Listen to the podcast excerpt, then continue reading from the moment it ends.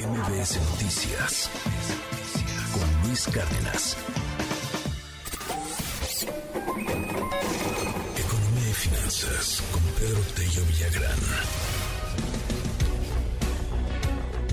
A lo mejor me equivoco, pero el tema de la siguiente administración seguramente será el de las pensiones. Es una cosa que está siendo muy preocupante, que tiene ya focos amarillos, focos rojos, por la carga que representa, pues desde el tema eh, del presupuesto público y también de los ahorros que está teniendo una parte de la sociedad. Eh, si, si usted, este, pues, pues está relativamente joven, si tiene a lo mejor menos de 40 años, pues cuide mucho porque el asunto del retiro ya nos toca a nosotros, ¿eh? ya, ya tenemos que estar ahorrando, tenemos que estar viendo cómo lo vamos a hacer para la pensión y para el retiro. Bueno, pues fíjese nada más, las pensiones están tropezando entre las minusvalías y los retiros por desempleo. ¿Por qué, querido Pedro? Buenos días. Luis, buenos días. Qué gusto saludarte a ti y también a quienes nos escuchan. Lo habíamos comentado hace más de un año. Las, eh, el sistema de pensiones en México es una bomba de profundidad que va a estallar a menos que se haga algo real para liberar a las finanzas públicas de la, del estrés creciente en el que año tras año se va colocando y por supuesto en las cuentas individuales de las dificultades asociadas al bajo nivel de ahorro prevaleciente y consecuentemente al bajo nivel que tendrán las pensiones una vez que quienes hoy son jóvenes se retiren si es que no deciden eh, realizar aportaciones voluntarias. Y en lo que va del 2022, Luis Auditorio, por esta situación de enorme volatilidad a escala mundial en los mercados financieros, bueno, pues las inversiones realizadas por las AFORES en los primeros 10 meses del año han generado una minusvalía que supera los 473 mil millones de pesos, primeros 10 meses del año. Si lo comparamos contra la plusvalía que se generó en el 2021, es decir, un aumento en el valor de aquellos activos en los que se invirtieron los fondos para el retiro, el año pasado la plusvalía en todos los 12 meses fue de 366 mil millones de pesos. Pues hoy tenemos una pérdida en el valor de activos que supera todo lo que se ganó el año pasado. No se trata de asumir una actitud alarmista, sino solamente de enfatizar un acontecimiento que es real. Las AFORES, a pesar de que existe un procedimiento que define perfectamente en qué se debe invertir en función de la edad de cada uno de los eh, dueños de cada eh, Afore, a pesar de eso, en un mercado tan volátil como el que ha prevalecido a lo largo de este año, aquellos activos en los que se invierten pueden tener aumentos o descensos en su valor en función de lo que esté sucediendo en el mundo.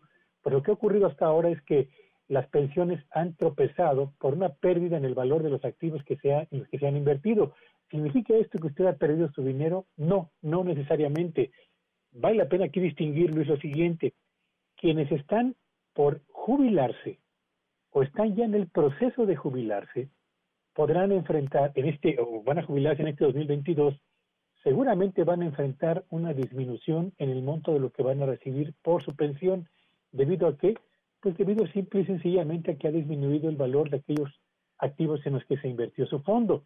Pero si usted no se va a jubilar este año y tiene todavía por delante más de 5 o 10 años para hacerlo, no se preocupe, eh, el precio de, las, de los activos va a repuntar y va a mejorar su pensión en la medida en la que usted agregue ahorro voluntario.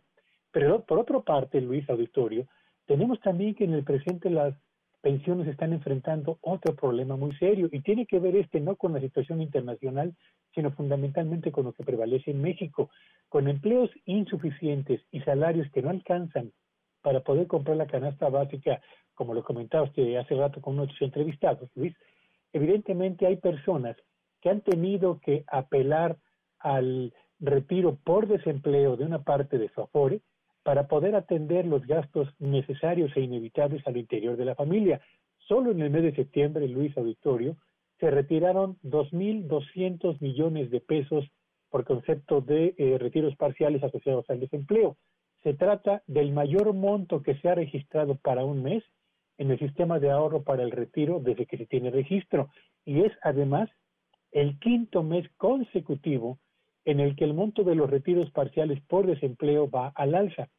Hasta el mes de septiembre, en los primeros 10 meses de este año, los retiros por este concepto superan ya los 17 mil millones de pesos. Así que 2022, tal y como lo señaló hace tiempo el presidente de la CONSAR, pinta para ser uno de los peores años del sistema de ahorro para el retiro y consecuentemente uno más de los años que tendrían que llamarnos a reflexionar acerca de lo que tenemos que hacer, uno, para quitar estrés a las finanzas públicas y dos, para mejorar los fondos de pensiones para quienes van a ser en algunos años más, Luis.